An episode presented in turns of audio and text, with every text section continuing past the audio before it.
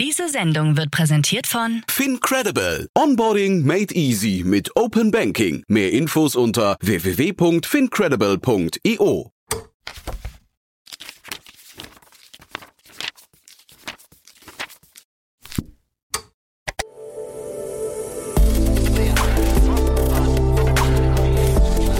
Startup Insider Daily. Read Only. Der Podcast mit Buchempfehlungen von und für Unternehmerinnen und Unternehmer. Hallo und herzlich willkommen zur heutigen Folge von Startup Insider Read Only. Ganz schön, dass du wieder dabei bist. Mein Name ist Annalena Kümpel und ich spreche für dieses Format mit Autorinnen und Autoren von Businessbüchern. Heute habe ich mit Fried Große Dunker gesprochen. Fried ist einer der Gründer von Dark Horse Innovation und hat das Future Organization Playbook mitgeschrieben. Wir sprechen im Interview über Frieds eigene Organisation, über Dark Horse Innovation. Ähm, wir gucken uns an, was ist überhaupt eine Future Organization, was verstehen wir darunter und welche Rolle spielen dabei so Dinge wie Innovationsabteilungen, Kulturarbeit und noch einiges mehr. Es ist ein ganz schönes Gespräch über die Organisationen der Zukunft geworden und ähm, wie die vielleicht vielleicht sogar unsere Welt retten können. Hört rein, ich wünsche euch ganz viel Spaß mit Fried Große Dunker. Werbung Sei dabei beim HTGF Family Day am 11. und 12. Juni in der Station Berlin. Für zwei Tage voller Inspiration und Business. Tauche ein in ein einzigartiges Netzwerkerlebnis mit bis zu 1500 Teilnehmenden. Erkunde das innovative Seed- und Later-Stage-Portfolio des Hightech Gründerfonds. Lass dich vom vielseitigen Programm inspirieren und knüpfe wertvolle Kontakte. Sichere dir jetzt dein Ticket. Mehr Informationen findest du unter www.family-day-htgf www.startup.de. Startup Insider Daily.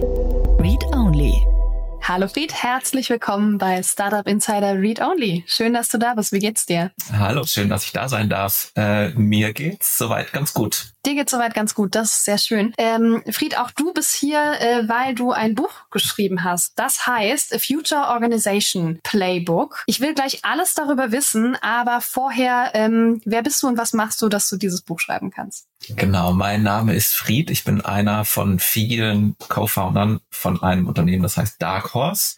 Wir sitzen in Berlin und wir machen hm, im weitesten Sinne Innovationsberatung, ähm, Innovationsagentur, Tätigkeiten, beschäftigen uns mit Strategie, Produktentwicklung, Produktdesign. So Wie lange machst du das schon? Hm, also wir haben Dark Horse damals gegründet 2009, jetzt muss ich rechnen, also 14 Jahre, ähm, haben es ja. damals mit 30 Leuten gegründet. Ich habe zwischendrin ähm, paar Ausflüge gemacht in andere Richtungen, unter anderem in die Startup-Welt.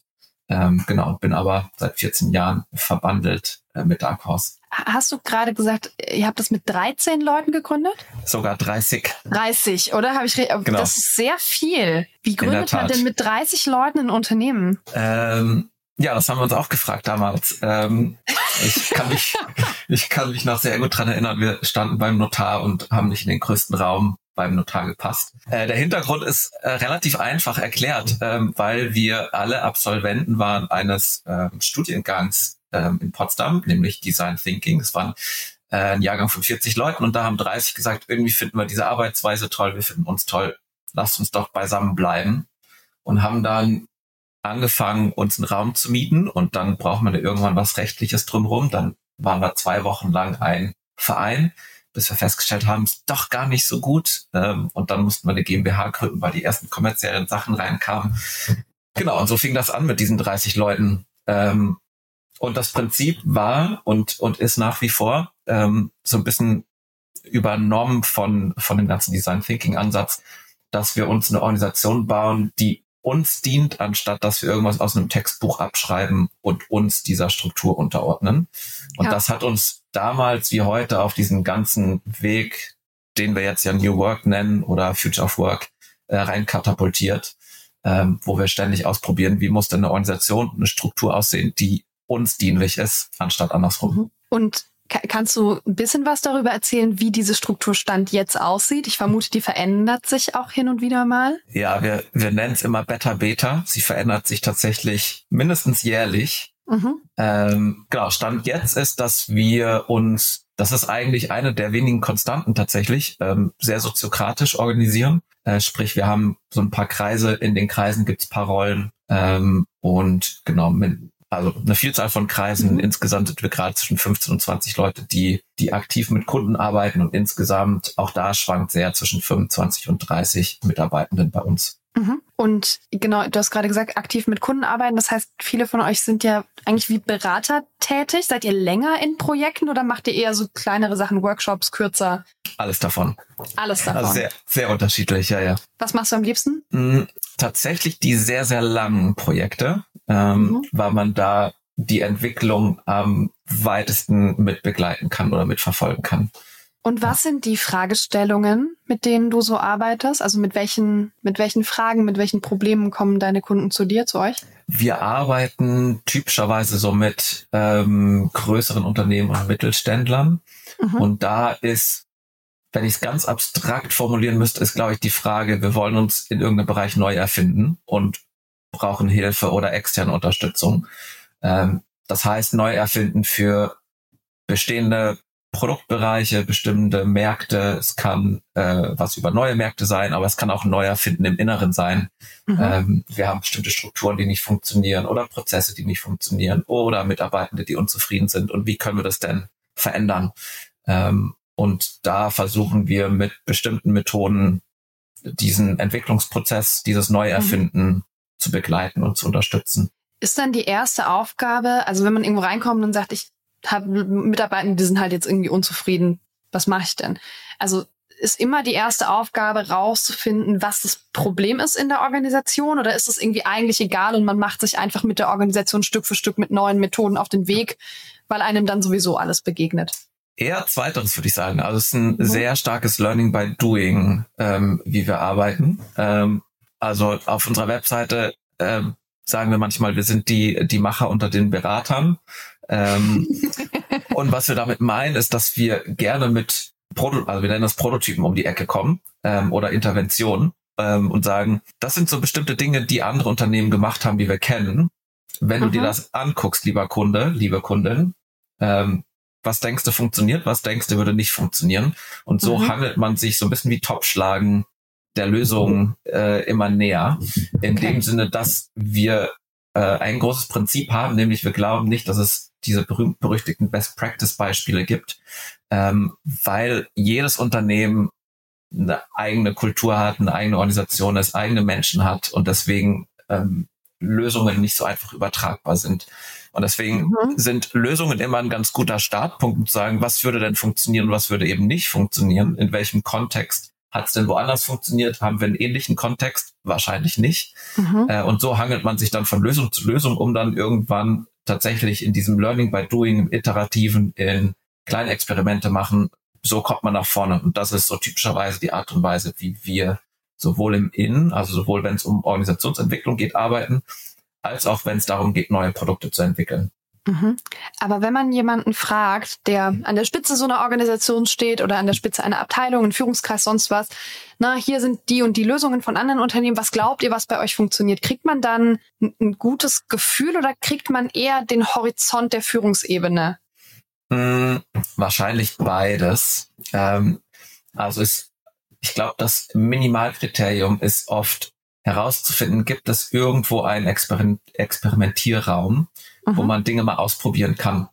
Ähm, und das sozusagen, das kann so klein wie möglich sein, ähm, aber letztendlich immer ähm, können wir es ausprobieren. Es ist sicher genug, um das auszuprobieren. Und mit dem Ausprobieren sind wir danach alle schlauer. Ähm, weil typischerweise den Horizont, den wir haben, das ist ja der Horizont in unserem Wissensbereich, den wir schon kennen. Ähm, meistens wissen wir aber nicht, was wir nicht wissen, was wir nicht kennen. Ja. Und mit so Prototypen kann man so ein bisschen diese Ecken ausleuchten. Ähm, und damit ist man danach schlauer und im Zweifel eröffnen sich neue Korridore, die man vorher mhm. gar nicht gesehen hat. Ähm, und das ist, glaube ich, so ein bisschen das Vorgehen. Und ich glaube, dieses, so ein, so ein kleines Stück Mut, ähm, mhm. um sich, um sich zu trauen, diese Experimentierräume aufzumachen, so klein sie auch sein mögen, das ist im Zweifel ganz egal. Das ist, glaube ich, ähm, immer ein guter, guter Anlass und ein Minimalkriterium, um, um sich da auf den Weg zu machen. Okay. So, dann cutten wir hier und gucken uns das Thema Bücher an. Äh, Bücher schreiben ist auch so ein Ding bei Dark Horse Innovation, oder? Wie viele, weißt du, wie viele schon entstanden sind bei euch? In der Tat, ja. Ähm, das ist jetzt unser viertes Buch, was okay. wir geschrieben haben. Okay. Ähm, wie, wie entsteht so ein Buch bei euch? Sind da irgendwie alle dran beteiligt? Gibt es da einen, weiß ich nicht, einen Buchkreis mit verschiedenen Rollen oder wie macht ihr das? Ja, also es ist immer so gewesen, dass wir mit mehreren Büchern geschrieben haben. Diese mehrere verändern sich. Ähm, jetzt bei dem Future Organization Playbook waren es so, muss ich lügen, um die zehn, würde ich sagen. Mhm. Ähm, und wir hatten zwei Personen, die so ein bisschen die Moderationsrolle übernommen haben, was unglaublich schwierig war, weil das zu Pandemiezeiten waren, als wir geschrieben haben. Das heißt, sehr viel Remote-Arbeit gemacht haben. Das heißt, wir hatten unglaublich viele Google Docs. Ähm, es war unglaublich schwer, da einen Überblick zu haben. Ganz viele Verlinkungen. Also Hut ab an die beiden, die das zusammenführen mussten. Ähm, genau, aber die Idee war, dass wir ähm, mit, also es sind ist eigentlich immer die Idee bei den Playbooks, die wir schreiben, dass wir Methoden versuchen zu kuratieren, die aus unserer Sicht total hilfreich sind, äh, in dem Bereich, wo das Buch spielt. Und jetzt bei dem Future Organization Playbook ist es aus unserer Sicht der Bereich Transformation. Hm, wir würden es wahrscheinlich nicht mit diesem Begriff beschreiben, sondern eher mit Neuerfinden, äh, weil das irgendwie so ein bisschen pragmatischer ist und Transformation so ein kleines Buzzword geworden ist, äh, wo jeder ein bisschen was anderes drunter versteht. hört man so. Ähm, genau, und da war es letztendlich die große Frage an uns alle, was gibt es für Methoden, was gibt es für Erfahrungen, die sich bewährt haben und wie können wir das zusammenbringen, so dass es eine Kohärenz hat und Sinn macht. Und daraus ist dann am Ende das Buch entstanden. Für wen ist das Buch? Ja, das wäre jetzt ein bisschen platt zu sagen für alle, die sich neu erfinden wollen. Ähm, wir haben, also gerade wenn wir mit größeren Unternehmen arbeiten oder mit mittleren, haben wir immer bestimmte Menschen kennengelernt, die einen gewissen Druck haben, ihre Organisation zu verändern und neu erfinden zu wollen. Das sind ja meistens nicht alle, sondern immer nur ein Teil. Mhm. Äh, wir nennen das intern immer die roten Punkte. Und mit denen arbeiten wir oft und gerne zusammen und haben das Gefühl, dass da ein Wille da ist, sich zu verändern, sich neu zu erfinden. Dass aber es ein Umsetzungsproblem gibt und nicht so sehr ein Erkenntnisproblem. Ähm, und dafür wollten wir diese Methoden einfach mal zusammentragen, um diesen roten Punkten in der Welt da draußen so ein bisschen ein Handwerkszeug an die Hand zu geben, wie man denn Organisationen in Groß und Klein verändern kann, neu erfinden kann. Mhm, okay. Was ist ein Playbook? Ein Playbook ist, ich mach, ich mach's mal ganz platt, äh, eine Sammlung von Methoden, die man mhm. benutzen kann, die zum Handeln anregen im besten Fall.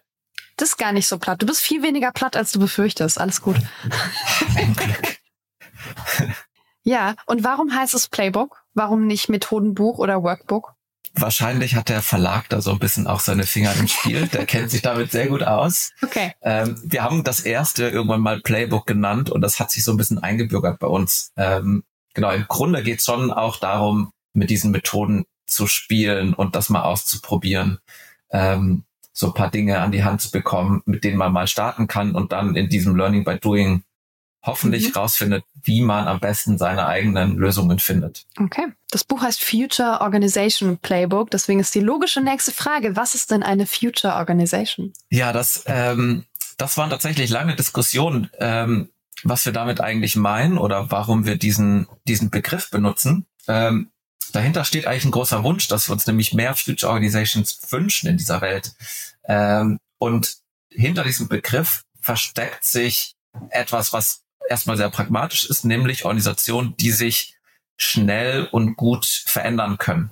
Also die ähm, sich auf äußere Veränderungen, auf innere Veränderungen sehr schnell adaptieren können und damit mhm. letztendlich ein Stück weit sich immer selbst neu erfinden. Und was wir aber sehen, äh, ist, dass es da draußen sehr viele Organisationen gibt, die sehr gut sind in einer Sache, also im Wärmepumpen bauen, im Schreinern, im irgendwas. Allerdings wir ja in einer Welt leben, in der diese Fähigkeiten, diese dieses Championship, was viele Organisationen ja pflegen und dann eine Tradition haben, dass das immer sehr an ähm, bestimmten Fähigkeiten hängt. Und wenn aber diese Fähigkeit nicht mehr gefragt ist, ähm, mhm dann hat man ein Problem. Also so wie ein Sportler, wenn die Sportart irgendwann nicht mehr gefragt ist, weil jetzt was Neues in ist, ähm, dann ist es ja nicht mehr die Fähigkeit, besonders gut Fußball zu spielen, die, die mich nach vorne bringt, sondern möglichst schnell was Neues zu lernen und da wieder gut drin zu sein.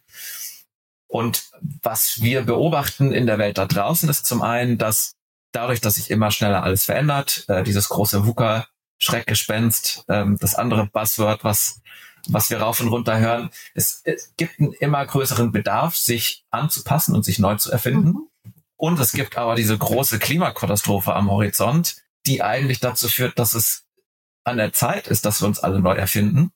Und das passiert aber nicht. Und deswegen mhm. wünschen wir uns diese Future Organizations, die sich einfach die Fähigkeit entwickeln, sich schneller verändern zu können, verändern zu wollen, Chancen zu sehen, anstatt Angst zu haben vor dem VUCA-Gespenst. Ähm, und die wünschen wir uns eigentlich. Und deswegen dieses Buch geschrieben, um Organisationen zu unterstützen, da ja, transformationsfähiger oder wandlungsfähiger zu werden, ähm, damit sich die Unternehmen diesen Herausforderungen da draußen schneller und, und positiver stellen können. Okay, das heißt, ihr wollt die Welt durch bessere Organisationen retten? Unter anderem, ja. Also äh, das klingt natürlich jetzt sehr pathetisch, aber ich glaube in der Tat, dass Organisationen ein ganz, ganz wichtiger Hebel sind, um die Welt da draußen, das nennen wir bei Darkness immer enkelkindergerechter zu machen. Äh, sprich, äh, ich glaube, es gibt so eine Zahl aus dem Gap Report, 70 Prozent der weltweiten Emissionen sind durch Produkte und Services verursacht, die wiederum von Organisationen entwickelt werden, die wiederum aus Menschen bestehen, die Dinge verändern können. Also keine Organisation ist ja ein Stein gemeißelt, wir können auch die gestalten. Äh, und da sehen wir den riesigen Hebel als Dark Horse, da ein Stück weit zu sagen, eine Veränderung zu unterstützen oder zu, zu triggern, ist natürlich nicht die einzige. Ne, also auch das ist so ein Punkt, der in dem Buch drin ist, das ganze Thema Systemdesign und wie können wir eigentlich Systeme gestalten. Äh, da ist das bestimmt ein Hebel und ein wichtiger, aber definitiv nicht der einzige. Mhm. Okay. Jetzt hast du erzählt, du hast so einen Ausflug gemacht in die Startup-Welt. Was hast du da gemacht? Hm, ich habe mal eine Zeit lang hm, bei Coca-Cola gearbeitet. Äh, da wurde ein ähm, Founders Program gestartet. Ähm, ich würde sagen, so ein bisschen die die ersten zu der Zeit, wo ganz viele Inkubatoren, Accelerator gegründet wurden, war das ein bisschen anderer Ansatz, wo es darum ging, mit Gründern zusammenzuarbeiten und denen eine gewisse grüne Wiese zu bieten, mhm. ähm, um neue Geschäftsmodelle zu entwickeln. Und das habe ich in Europa gemacht. Ähm, genau, es war ein Zweierteam, also zusammen mit einem Kollegen, mit dem lieben Sebastian, schöne Grüße. Und ähm, genau, wir, wir haben da sozusagen drei Jahre lang versucht, äh, Geschäftsmodelle zu entwickeln. Ähm, genau, das, was am Ende rausgekommen ist, war ein Unternehmen, was wir Home Meet Home genannt haben, was jetzt nach langen Iterationen auch als HelloFresh Go bekannt ist. Ähm, mhm. Das war mhm. so mein, mein Ausflug in die Startup-Welt. Warte, ach so, äh, Moment, äh, das äh, HelloFresh hat was mit Coca-Cola zu tun? Nee. Ähm, zehn Jahre später kann man es ja sagen, aber fast hätten sie was miteinander zu tun gehabt. ähm, genau. Punkt. Okay, na gut. Das, das klingt, als ob wir hier weitergehen müssen. ähm, okay, das heißt, du hast dir diese Startup-Welt angeguckt. Ähm, und also sind denn Startups grundsätzlich Future Organizations? Ah, so ein guter Punkt. Ähm, teils, teils. Mhm. Ähm, also es gibt ja die, hm, ich nehme jetzt mal den Begriff Ökopreneure, ähm, Ecopreneurs, ähm, die haben ja definitiv den Zweck, äh, Dinge in, in dem Bereich zu verändern und da sozusagen durch, durch die Kraft der Startups äh, eine Veränderung in der Welt herbeizurufen. Ähm, es gibt aber bestimmt auf dem, auf der anderen Seite der Skala auch ähm, Startups, die mh, hm, Convenience Innovations machen, wie wir das gerne mal nennen, ähm, was wahrscheinlich nicht unbedingt dazu beiträgt, dass wir eine enkelkindergerechte Welt haben. Von daher, ich glaube, dass dass der Hebel von Startups sehr, sehr groß ist, aber am Ende natürlich immer die Frage ist, wie wird da jetzt eingesetzt? Und das geht natürlich mhm. in beide Richtungen. Also ich würde jetzt nicht zwangsläufig sagen, dass die Startup-Welt da per Definition Future Organizations sind. Aber heißt das, dass eine Future Organization immer auch einen, einen Purpose hat, wirklich die Welt besser zu machen? Ähm, Ah, gute Frage. Ich würde sagen, dieses Normative haben wir explizit ausgeklammert. Mhm. Ähm, ein Stück weit ist es, glaube ich, Also jeder, jeder Gründer, jede Gründerin da draußen hat natürlich diese Klimakatastrophe im Blick und weiß, dass es Dinge verändert. Und ich glaube, äh, ein Entrepreneur ist ja am Ende derjenige, der genau diese Veränderungen erspürt und daraus neue Geschäftsmodelle entwickelt. Mhm. Ähm, von daher, ich glaube, ein Stück weit ist das, ist das schon irgendwie immer mit drin in jeder Gründung. Die Frage ist natürlich, welche Veränderungen nimmt man sich jetzt an? Wo sieht man gerade die Chancen und sind die, die Mittel, die man dann anbietet, eher was, was in die richtige Richtung oder eher was, was in die mhm. Verschlimmerung geht? Ähm, ich glaube, diese Veränderungsfähigkeit, ähm, die wird sich bei Startups erst zeigen, wenn sie größer werden, weil sich mhm. Startups ja, sobald sie wachsen, auch immer wieder neu erfinden müssen, vor allen Dingen im Inneren. Ähm, weil es ja relativ, was heißt relativ einfach, äh, das ist an sich, glaube ich, ein großer Skill, Unternehmen groß werden zu lassen und wachsen zu lassen. Ähm, aber mit, den, mit dem Wachstum der Zahlen muss ja auch ein Wachstum der Kultur und eine Skalierung der Kultur erfolgen. Und das ist, glaube ich, gar nicht so einfach. Und da gilt es, glaube ich, auch immer darum, irgendwie veränderungsfähig mhm. zu sein und zu bleiben. Äh, von daher würde ich sagen, dass diese, diese Skills, denen wir Future Organizations zuschreiben, also diese Innovationsfähigkeit, die man naturgemäß Startups immer zuschreibt, aber eben auch diese Wandelfähigkeit, sich verändern zu können, basierend auf dem, wie sich mein Startup entwickelt. Ja. Ähm, ich glaube, das ist auch hochrelevant für Startups. Wer treibt denn diese Veränderung in Organisationen? Also von wo und von wem muss die kommen, damit es eine Chance hat? Hm, also äh, nachts träumen wir davon, dass es von oben und von unten kommt. Ähm, typischerweise ist äh, das, was wir öfter sehen, dass es aus den, also ich nenne das mal so ganz plakativ wieder die unteren Teile der Organisation, ähm, dass es da ganz viel Sorge und ganz viel Bedarf gibt nach Veränderung. Und typischerweise sind ja die Bereiche, die, die nah dran sind an äh, dem Verkauf von Produkten, nah dran sind an Kunden, nah dran sind an sich verändernden Bedingungen. Das sind ja sozusagen so die Fühler der Organisation, die als erste Veränderung ähm, erspüren mhm. und und quasi diese diese Signale frühzeitig aufzunehmen und dann ich nenne jetzt mal nach innen und nicht nach oben, nach innen zu leiten, zu sagen, hier passiert gerade was, wir müssen uns verändern. Äh, das ist, glaube ich, die hohe Kunst. Ähm, wenn es im Inneren dann jemanden gibt, der sagt, ich sehe das, ähm, ich glaube euch das, wir müssen uns verändern und das sozusagen zumindest unterstützt oder sogar ähm, ganz vorne wegtreibt, das ist natürlich super. Ähm, die große Hoffnung ist, durch diese großen Pledges, die wir jetzt überall hören mit klimaneutral oder klimapositiv bis und dann kommt eine Jahreszahl. Ähm, das ist natürlich ein gewisses Commitment, was man jetzt sieht, ähm, was super ist als erster Schritt und das sozusagen jetzt als Anlass zu nehmen und dann auch die Unterstützung zu haben, selbst wenn es mhm. ein bisschen weh tut, selbst wenn man sagt, okay, wenn wir da hinkommen wollen, müssen die gut laufenden Geschäftsmodelle vielleicht ein bisschen kleiner werden und die anderen müssen ein bisschen größer werden. Mhm. Ähm, da da ist dann, da unterscheidet sich dann die, die Spreu vom Weizen, würde ich sagen. Ähm, genau, aber Veränderungen gibt es im besten Fall auf allen Ebenen oder in allen Bereichen der Organisation. Und ist es real so? Die große Geschichte, die immer wieder kommt, ist entweder, nee, eigentlich ist die große Geschichte, die man oft hört, dass das Management irgendwelche Veränderungen will, aber die Leute ziehen nicht mit. Ja. Na, also das heißt immer, wir müssen die Leute mitnehmen, wir müssen die Leute mitnehmen, aber die Leute machen nicht mit, also sind die Leute irgendwie blöd. Ist das so? Mhm.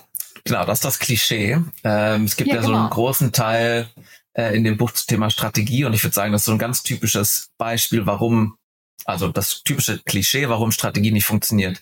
Wir haben uns diesen super guten Plan ausgedacht und die da, ich sage jetzt mal wieder drüben und nicht die da unten, die da drüben haben diesen Plan einfach nicht verstanden. Die haben das irgendwie mhm. anders gemacht und ist ja klar, dass er jetzt nicht funktioniert.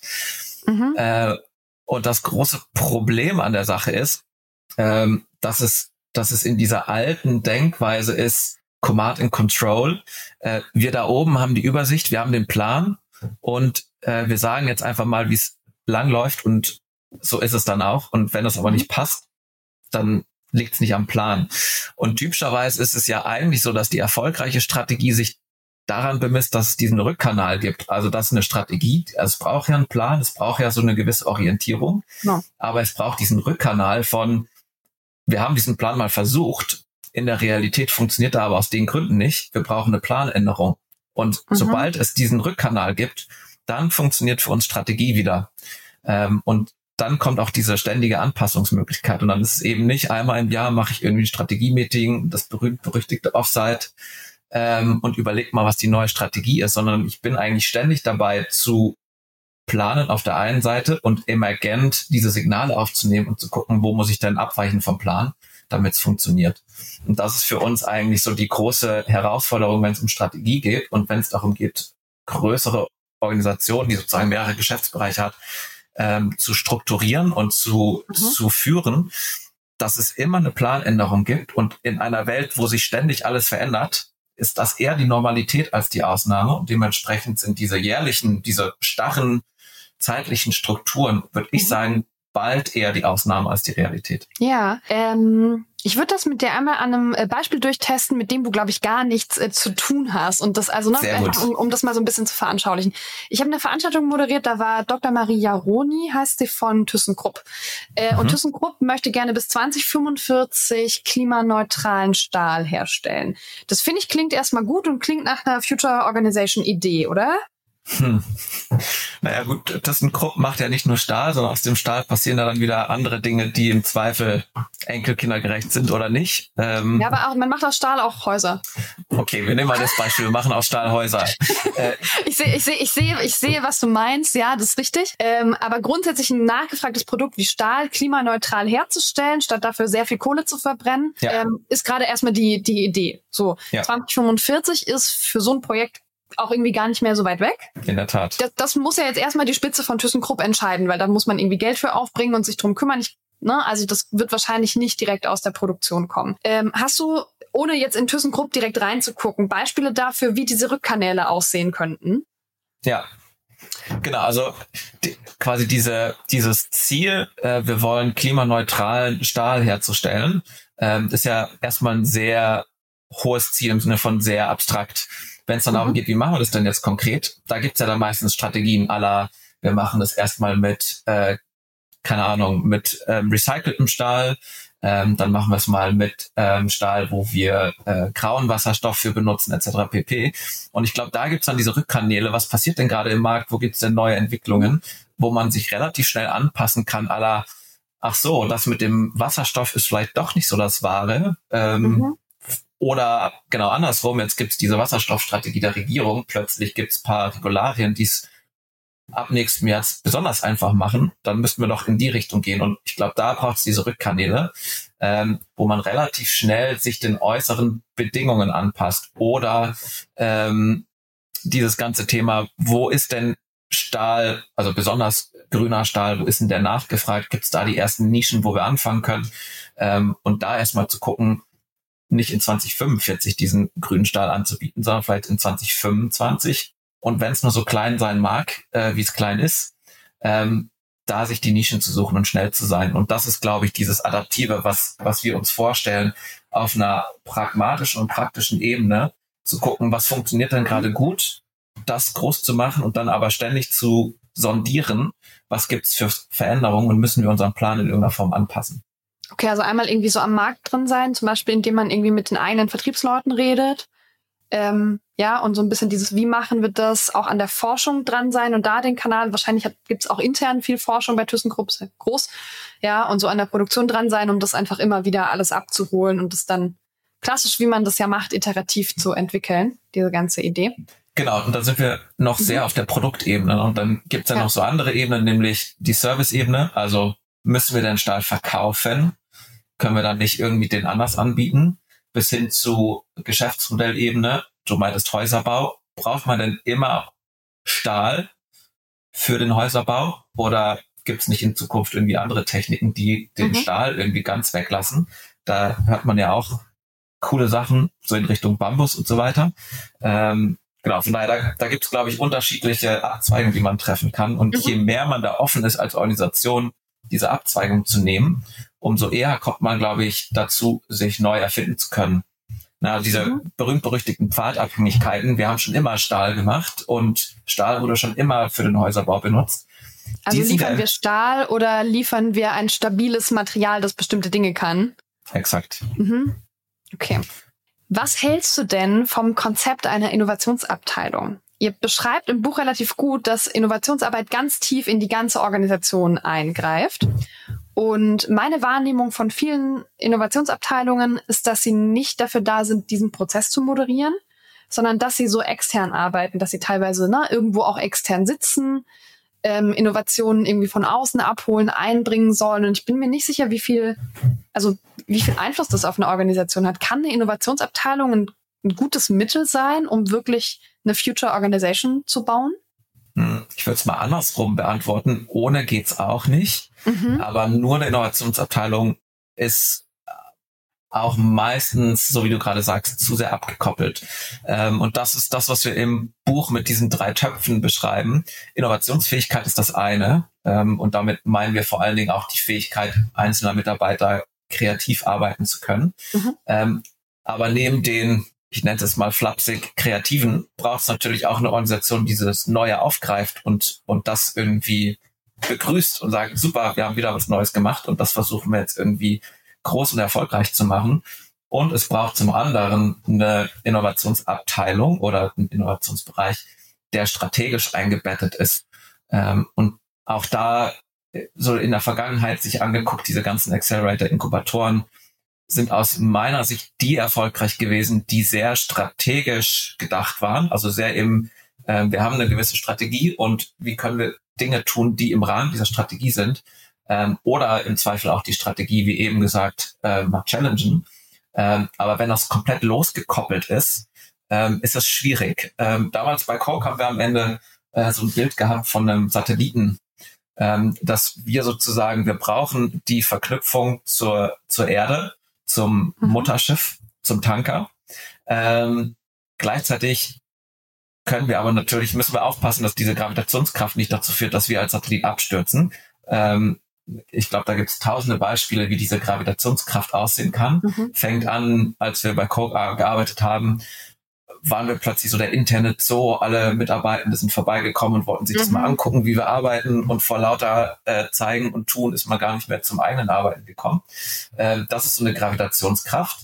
Und das andere ist aber, wenn wir als Kreative oder als UnternehmerInnen äh, sozusagen an neuen Dingen arbeiten, haben wir natürlich immer den Drang, so ein bisschen zum Mond schießen zu wollen und damit aber auch die äh, Verbindung zur, zum Mutterschiff zu verlieren. Und das finde ich ist gerade, wenn es darum geht, in, in größeren Organisationen und äh, Innovationen äh, erfolgreich äh, entwickeln zu können, dass man als Satellit immer auf dieser Umlaufbahn bleibt und diesen beiden Gravitationskräften, äh, die irgendwie ausbalanciert, nicht zurück auf die Erde stürzt und aber auch nicht zum Mond abdriftet und irgendwann gar keine Verbindung mehr zur Strategie hat und dann ja. ist man halt auch nur ein, also in Anführungsstrichen nur ein Startup und dann wird ja. ganz schnell hinterfragt. Und die Frage auch wieder sehr flapsig formuliert, aber die Frage haben wir am Ende auch bekommen damals bei Coke, verkauft ihr mehr Coca-Cola? Dann haben wir gesagt, nö, war ja nicht die Aufgabe und dann gab es eben diesen strategischen Move, der dann am Ende dazu geführt hat, okay, warum dann wir? Berechtigterweise die Frage. Mhm. Ähm, aber an der Stelle war dann sozusagen die Verbindung auch gekappt. Mhm. Okay, das ist ein sehr schönes Bild für kommt drauf an, man muss es halt richtig machen. genau. kommt, kommt drauf an, ist immer die Lieblingsantwort, äh, die keinem weiterhilft, in der Tat. Ach ja, aber es ist ja meistens so. Also kommt drauf an, ist wahrscheinlich, wenn man übersetzt, die häufigste Antwort in diesem Podcast-Format. Ähm, wenn ich, wenn ich Leuten Fragen stelle. Ich äh, will noch mit dir über Kultur sprechen, weil ich den Eindruck habe, dass Kulturarbeit und Businessentwicklung in den meisten Unternehmen getrennt voneinander laufen. Businessentwicklung ist was Hartes und Kulturentwicklung ist irgendwie was Weiches, was so manchmal so ein kleiner Teil von der HR ist, vielleicht. Und irgendwann, na, so Obstkorb, Feel Good Manager, man kennt diese ganzen Dinge. Mhm. Ähm, warum, also ich weiß ich nicht, wir wissen mittlerweile eigentlich aus ganz vielen Studien und aus, also ne, ganz viele Dinge belegen, dass Unternehmenskultur ganz, ganz wichtig ist für Business. Warum sind Businessentwicklung und Kulturarbeit immer noch so, so getrennt voneinander? Ja, guter Punkt. Äh, es gibt da diesen, dieses schöne Zitat von unserem guten Herrn Drucker, äh, Culture Eat Strategy for Breakfast. Und da mhm. steht, glaube ich, genau drin, also selbst die beste Strategie, so klug die auch sein mag, sie wird daran scheitern, wenn die Menschen da keinen Bock drauf haben mhm. ähm, oder ihren Werten widerspricht. Und ich glaube, das ist einfach schwer zu äh, schwer zu messen und damit schwer zu managen und deswegen ist das glaube ich auch so schwierig in Organisationen ähm, aber gleichzeitig ist so so unglaublich die Basis jedweden Erfolgs aus meiner Sicht ähm, dass es sträflich ist das zu vernachlässigen ähm, da wo es für mich einen großen Unterschied gemacht hat äh, was dieses ähm, dieser Frage nach Messbarkeit angeht ist als Google angefangen hat ihre Rework-Studie zu publizieren ähm, mhm. ist dem einen oder anderen wahrscheinlich bekannt. Ähm, und was Google ja gemacht hat, ist genau versuchen zu messen, ähm, lustigerweise von einer Abteilung namens People Analytics, äh, zu messen, ähm, wie hat denn Kultur einen Einfluss auf den Erfolg von Teams mhm. oder von ähm, Business-Erfolg am Ende. Ähm, und die Geschichte ist eigentlich ganz interessant, weil die jetzt erzähle ich wahrscheinlich äh, das irgendwie sehr schnell und die ein oder anderen Details muss man im Zweifel nachgoogeln. Ähm, was die gemacht haben, ist, äh, ich glaube, sich 180 Teams angeguckt und haben die über zwei Jahre beobachtet, ähm, wie die zusammenarbeiten und was der Unterschied ist zwischen den Teams, die erfolgreich sind und den Teams, die nicht erfolgreich ist, sind. Und haben natürlich erstmal geguckt nach den harten Faktoren, also mh, hm, Erfahrung oder ähm, wie gut sind die bezahlt oder schlag mich tot. Also das, was man, was man relativ einfach messen kann. Mhm. Und haben festgestellt, gibt keine Korrelation. Und dann haben sie angefangen, sich den weiteren Faktoren, zum Beispiel Kultur, zu widmen und haben plötzlich festgestellt, oh, es gibt ja ein, eine sehr große Korrelation zwischen Kultur und den Erfolg von Teams. Und daraus gibt es dann ein so ein kleines Framework, ähm, was sie aufgebaut haben, was sozusagen für den Erfolg von äh, Teams wichtig ist. Und die allererste Stufe ist Psychological Safety, psychologische Sicherheit. Und damit steht und fällt der Erfolg jeden Teams. Und mhm. psychologische Sicherheit, würde ich sagen, ist im Zweifel das, was schwammig Kultur und oder von HR in irgendeiner Form propagiert wird, aber was in jedem Team gelebt oder eben nicht gelebt wird. Und da anzusetzen, ist die Grundlage jeden Erfolgs. Wenn man das nicht macht, dann kann man noch so schöne Obstkörbe haben. Interessiert ja. im Zweifel keinen. Was glaubst du denn für so eine Future Organization? Wie viel Zeit hat die für Kulturarbeit und wie viel Zeit hat die für die in Anführungszeichen harte Businessarbeit? Weil trotzdem müssen wir ja Geld verdienen. Also ne, so eine Organisation dreht sich ja nicht um sich selbst. Man muss wohl hin und wieder mal mit Kunden reden und solche lustigen Sachen machen, Produkte entwickeln, die produzieren. Also all diese Dinge sind ja auch zu tun. Mhm. Ja, ähm, wie viel ähm, wie viel Ressourcen kann man in Kulturarbeit stecken, die ja nicht direkt revenue-basiert ist, sondern nur indirekt? Mhm. Also ich bin geneigt zu sagen, es kommt drauf an. äh, aber ich, ich, ich will mal eine Lanze brechen. In der Frage steckt ja eine, eine Annahme, nämlich dass Kulturarbeit nicht effizient ist und dass Kulturarbeit uns Zeit wegnimmt vom Geldverdienen. Mhm. Ähm, und das folgt natürlich einer Logik, die sehr effizient getrieben und sehr gewinnoptimierend ist. Jetzt ist es aber so, dass Organisationen ja nicht diese Maschinen sind, die am Ende wie so eine Gelddruckmaschine am Ende nur Geld rausputzen, sondern es ist ein soziales Gebilde und soziales Gefüge. Und ich glaube, in einer Welt, wo wir sehr viel Veränderung im Äußeren haben, ähm, ist dieses, und da gibt's ja lustigerweise in der BWL auch dieses, diesen Begriff Sozialkapital, also die Art und Weise, wie wir, äh, wie wir unsere Beziehungen gestalten im Inneren, in der Organisation, und, und wie gut und wie stark und wie verlässlich diese Beziehungen sind, maßgeblich dafür verantwortlich, ob wir als Unternehmen in Zukunft Erfolg haben. Jetzt können wir natürlich sagen, ja, das nimmt uns irgendwie ein bisschen Zeit weg und können weniger verkaufen. Ja, wahrscheinlich ist das so kurzfristig. Gleichzeitig ist es so, dass die Halbwertszeit von Organisationen seit Jahrzehnten sinkt. Mhm. Äh, da gibt's ja auch schöne Studien, unter anderem, wie lange ein Unternehmen im S&P 500 Index drin ist. Und momentan ist es so, dass die Halbwertszeit von Organisationen zwischen 15 und 20 Jahren ist. In 10 Jahren soll es zwischen 10 und 15 Jahren sein. Sprich, in 10 Jahren sind die Hälfte der Unternehmen tot. Äh, und meine steile These an der Stelle ist, die Organisationen, die eben sagen, lass mal lieber noch ein paar Produkte verkaufen und das mit der Kultur, da, das können wir samstags machen. Ähm, ich würde sagen, die sind in zehn Jahren halt nicht mehr da. Ja. Ähm, und deswegen ist, na, das war bei unserem Buch auch eine ganz explizite Entscheidung. Wenn wir dieses Buch schreiben und alle, die Bücher geschrieben haben, wissen, wie viel äh, Zeitaufwand es ist und, und wie viel Schmerzen da drin sind, können wir ja auch einfach Innovationsprojekte machen. Das, Im Zweifel macht das sogar mehr Spaß. Aber es war uns einfach unglaublich wichtig, weil wir glauben, dass das für die Zukunft von Darkhouse unglaublich wichtig mhm. ist, dieses Wissen intern zu teilen und im Zweifel da sozusagen äh, da draußen in der Welt im besten Fall das ein oder andere verändern zu dürfen. Ähm, und das war die Entscheidung, die wir getroffen haben. Dementsprechend würde ich sagen, ähm, in der Logik kurzfristig Zeit für Sales statt Zeit für Kultur zu investieren, mag richtig sein, hat aber, glaube ich, diesen inhärenten, diese inhärente Kurzfristigkeit, die im Zweifel dazu führt, dass langfristige ja. Überlebenschancen sinken. Okay. Jetzt äh, sprechen wir knapp 40 Minuten miteinander. Hast du äh, ein, ein Abschlusswort für die äh, UnternehmerInnen und die unternehmerisch Interessierten da draußen? Mhm. Jetzt hätte ich fast gedacht, du, du fragst mich nach einem Tipp, weil ich hätte tatsächlich keinen Tipp. Ähm, aber ich kann ein, ein kurzes, ein kurzes, genau, kurzes Learning teilen aus meiner eigenen äh, Unternehmerzeit. Ähm, genau, weil ent, entsprechendes Beispiel, was ich bei Coke gerade erzählt habe, ähm, ist tatsächlich in der Insolvenz gelandet und so im Rückblick weiß man ja immer, was am, was man irgendwie so falsch gemacht hat.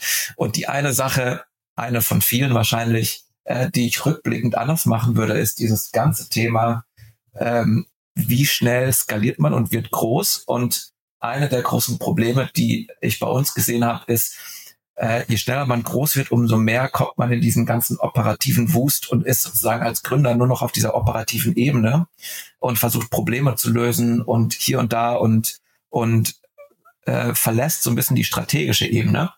Ähm, und das ist vielleicht mein, mein Learning. Im mhm. Zweifel kann der ein oder andere davon ja profitieren. Das Learning ist, diese strategische Ebene nie aus dem Blick zu verlieren und im Zweifel sich externe Hilfe zu suchen, ob das dann Investoren sind, andere GründerInnen, äh, die einen immer wieder darauf zurückbringen und im Zweifel challengen, ob man an den richtigen Stellschrauben gerade dreht. Weil das kann sehr schnell untergehen und vor lauter operativen Machen, Machen, Machen ähm, und Speed, Speed, Speed ähm, geht das gerne mal unter. Mhm. Okay, danke dir. Sehr gerne. Vielen Dank und äh, wir hören uns beim nächsten Buch. Auf jeden Fall, würde mich freuen. Dann. Danke, Annalena. Startup Insider Daily. Read Only. Der Podcast mit Buchempfehlungen von und für Unternehmerinnen und Unternehmer. Das war das Gespräch mit Fried. Ich hoffe, du hast ein paar Gedanken mitgenommen und vielleicht hast du Lust, dich ein bisschen mit dem Future Organization Playbook zu beschäftigen. Wir hören uns nächsten Sonntag zur nächsten Ausgabe von Startup Insider Read Only. Ich wünsche dir bis dahin eine fantastische Woche. Ciao.